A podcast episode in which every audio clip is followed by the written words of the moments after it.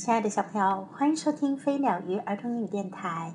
Welcome to Flying Bird and Fish Kids English on Air. This is Jessie. 上一次我们听了小麋鹿的故事，Footprints，讲的是关于一只小麋鹿寻找脚印的故事。今天呀，我们还讲关于这只小麋鹿的故事，Hide and Seek，捉迷藏。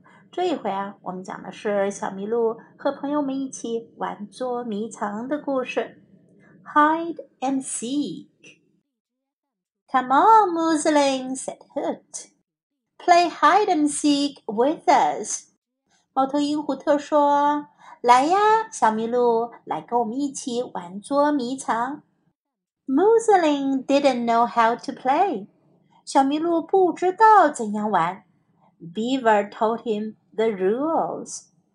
河狸就告诉了他规则。You hide and I will look for you, Beaver said. 小河狸说：“你躲起来，我会来找你。The last one I find is the winner. 我找到的最后一个人呀，就是赢的人。I am going to win," said Muslin. 小麋鹿说：“我要赢。” Muslin's friends smiled. 小麋鹿的朋友们都笑了。Muslin was very big, and he had not played this game before.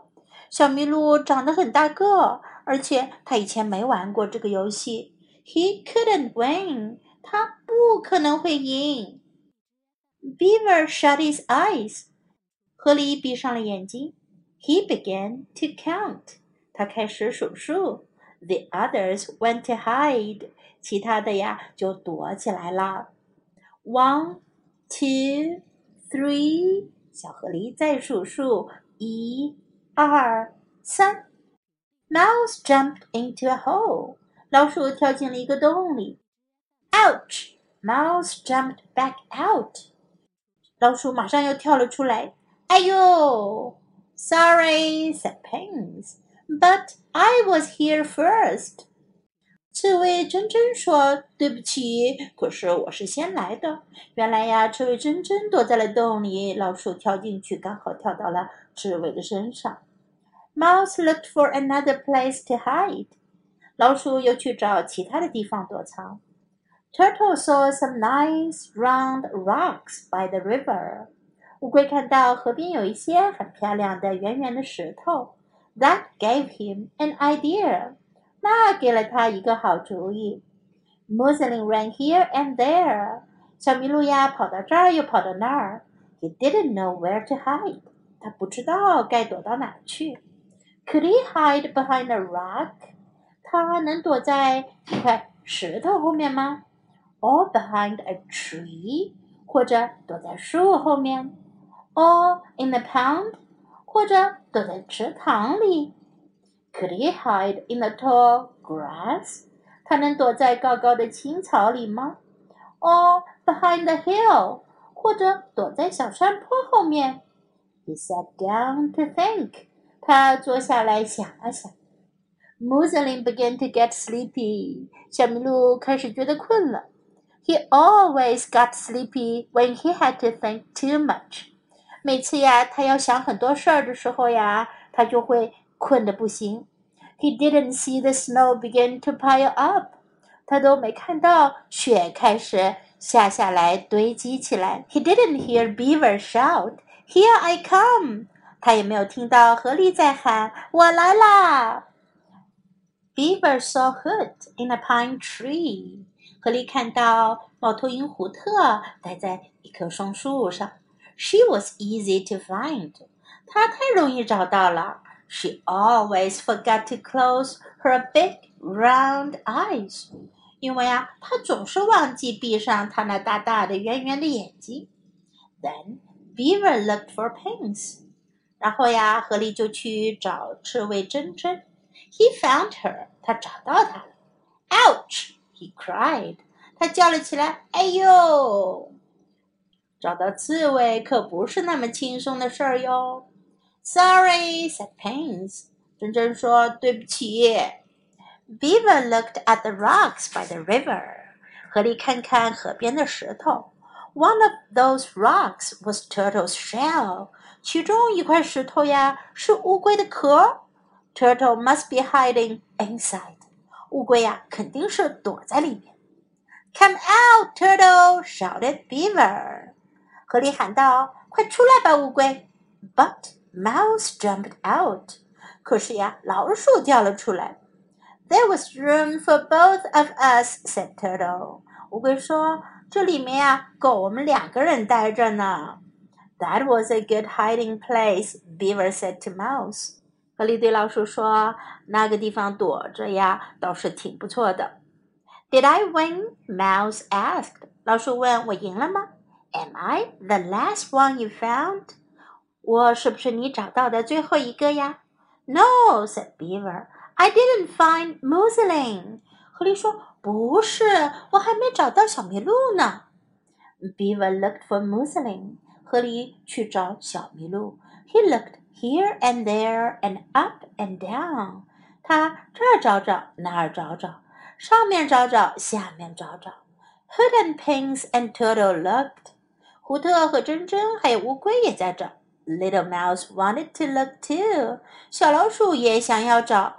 but the snow was very deep. 可是呀，雪太深了。They could not find that moose. 他们找不到那只麋鹿了。Where are you? 你在哪儿呀？I give up, said Beaver. 狐狸说：“我放弃了。” Then Pink said, "The snow is snoring." 这时候呀，珍珍说：“这雪呀在打呼噜。” What? said Turtle. 乌龟说什么？Pink said, "This snow is snoring. Can't you hear it?" 珍珍说：“这雪呀在打呼噜，你们听不见吗？”She was right. 她说对了。The animals began to dig in the snow. 动物们呀开始在雪里挖呀挖。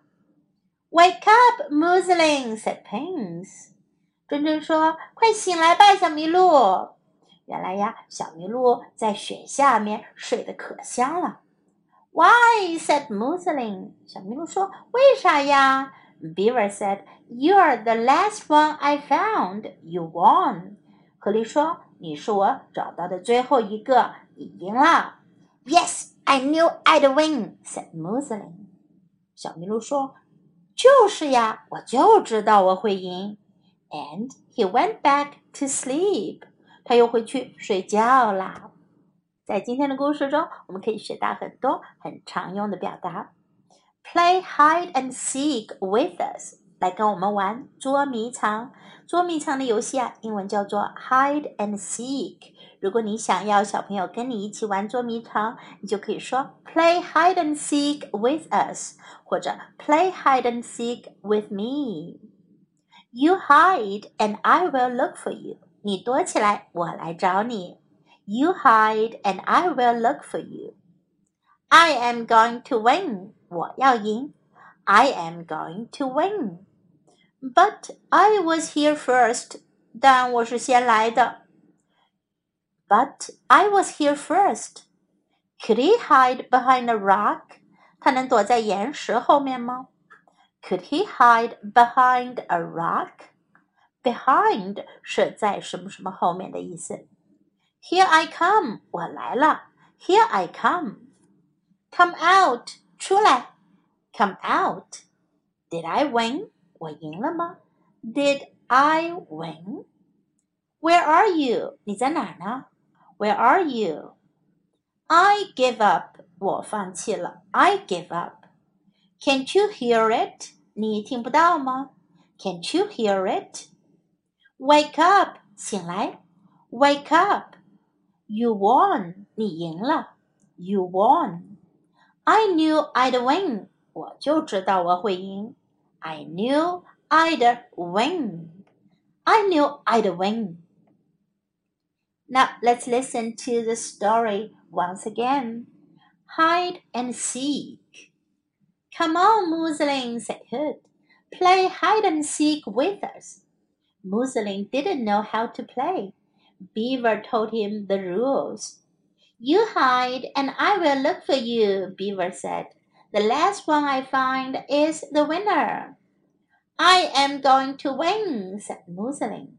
Muslin's friends smiled.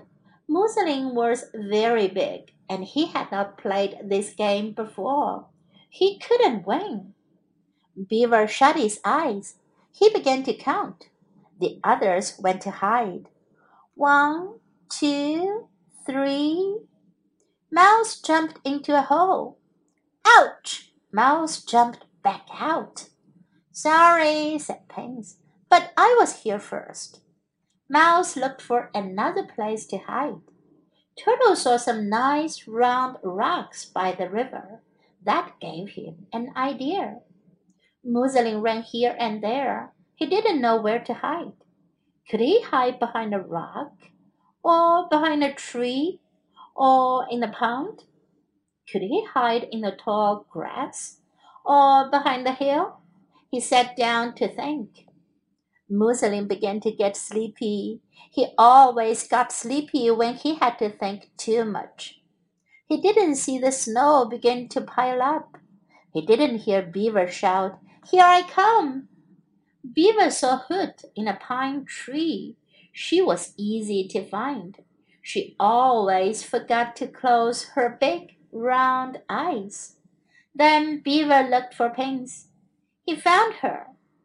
Ouch! he cried. Sorry, said Pinks. Beaver looked at the rocks by the river. One of those rocks was Turtle's shell. Turtle must be hiding inside. Come out, Turtle, shouted Beaver. But Mouse jumped out. There was room for both of us, said Turtle. That was a good hiding place, Beaver said to Mouse. Did I win? Mouse asked. Am I the last one you found? No, said Beaver. I didn't find Muslin. Beaver looked for Muslin. He looked here and there and up and down. Hoot and Pinks and Turtle looked. Little Mouse wanted to look too, but the snow was very deep. They could not find that moose. Where are you? I give up, said Beaver. Zzz, Then Pinks said, The snow is snoring. What? said Turtle. Pinks said, this snow is snoring. Can't you hear it? She was right. The animals began to dig in the snow. Wake up, Muslin, said Pinks. Why? said Muslin. Beaver said, You are the last one I found. You won. Yes, I knew I'd win, said Muslin. And he went back to sleep. The end of the story. Hope you like it. Thanks for listening. Until next time, goodbye.